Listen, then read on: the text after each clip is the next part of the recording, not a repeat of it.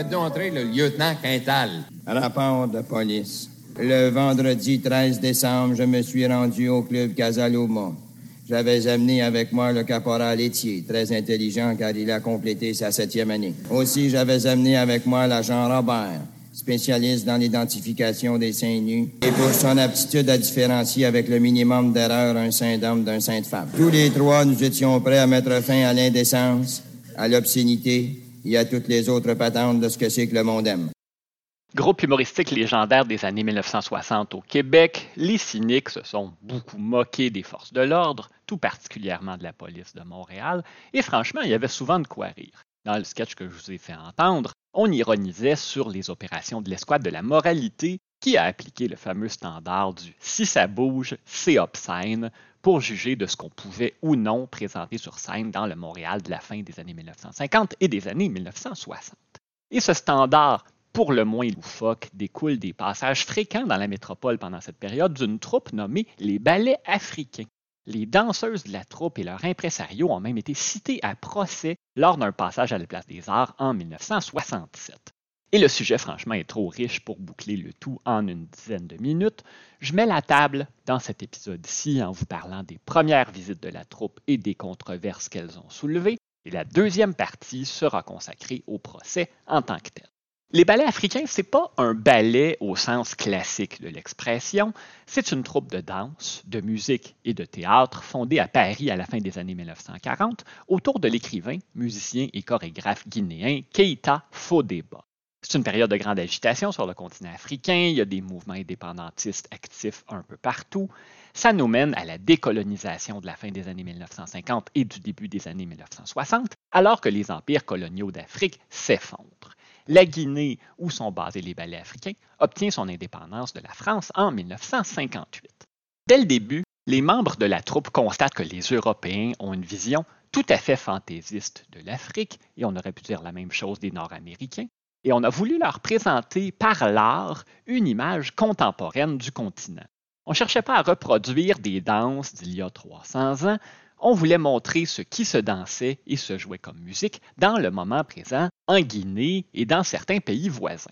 La recherche d'authenticité s'étendait aux costumes et il arrivait que des danseuses de la troupe performent la poitrine dénudée pendant certains numéros de leur spectacle.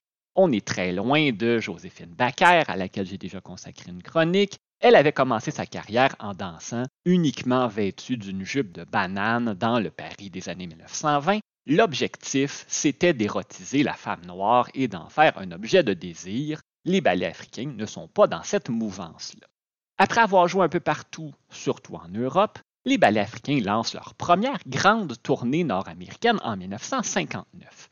Mais les seins nus sur scène, ça ne passe pas bien partout, et une des villes où ça cause problème, c'est Montréal.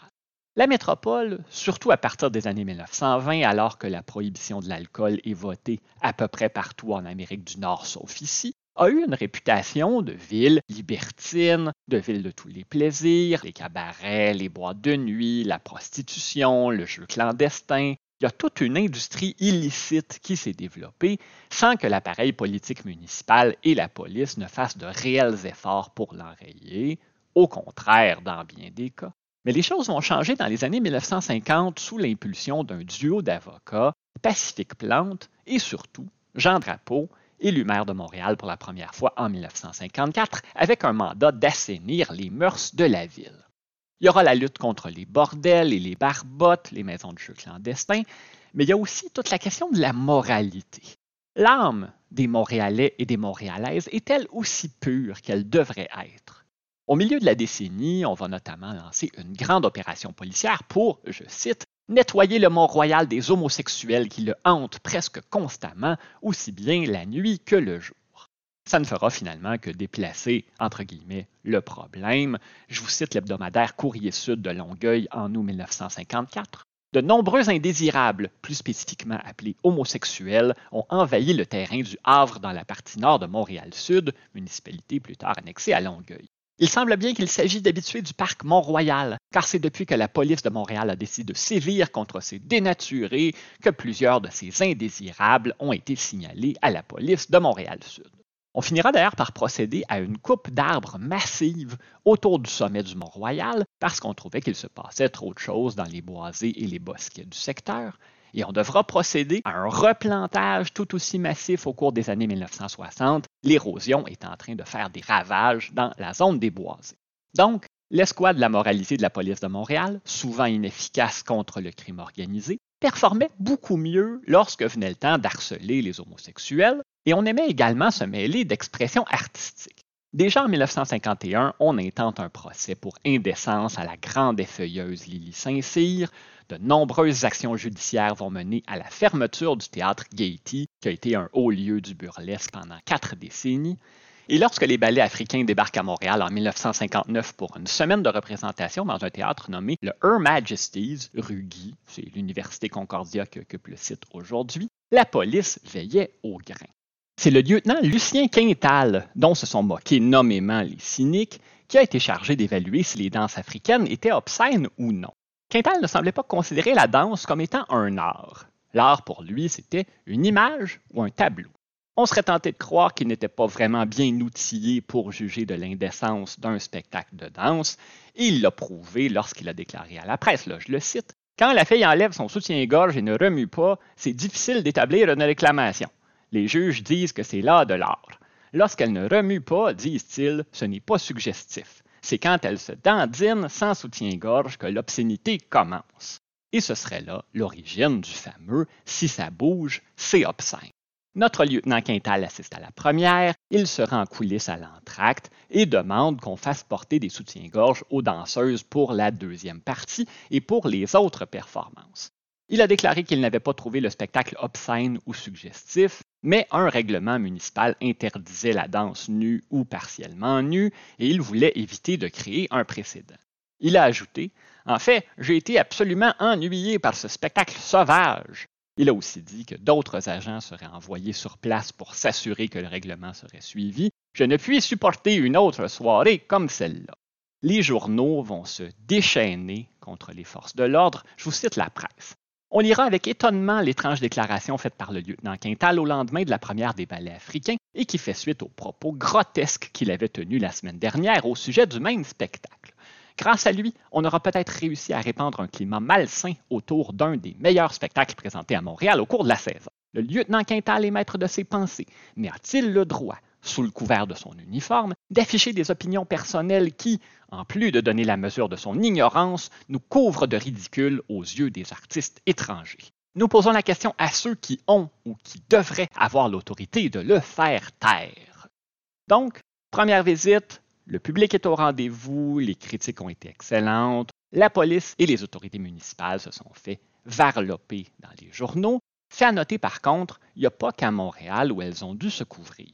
Il y avait eu un grand mouvement de moralité dans les grandes villes d'Amérique du Nord au début des années 1950. Certaines villes comme Minneapolis au Minnesota vont carrément décourager les ballets africains de s'arrêter chez eux alors que la troupe était bienvenue à condition que les artistes se couvrent dans des endroits comme Toronto et même New York. J'ai été beaucoup plus étonné d'apprendre qu'on avait exigé le port du soutien-gorge dans une des deux villes que je viens de vous nommer que dans l'autre. Je vous laisse deviner laquelle est laquelle. La troupe revient à Montréal en 1961 et là, on va essayer d'agir en amont pour, comme le claironnait la patrie du dimanche, éviter scandale et indécence sans se priver des ballets africains. Je ne fais ici que respecter leur majuscule. Le dossier, cette fois, avait été confié au capitaine Russell Trépanier, assisté de notre lieutenant Quintal, qui a été obligé d'aller voir une autre mouture du spectacle pour son plus grand malheur. Trépanier, lui, en avait contre l'âge des spectateurs. Comme à ce spectacle, les adolescents de 16 ans ont le droit d'assister, je crois fortement qu'il aurait constitué pour eux une occasion d'évasion dans l'immoralité, chose que de plus en plus la jeunesse de Montréal recherche. Donc sachez-le, les adolescents des années 1960 étaient des pervers, ce qui n'était pas le cas de leurs aînés. C'est tout juste si le capitaine Trépanier n'a pas ajouté Moi dans mon temps à la fin de sa phrase.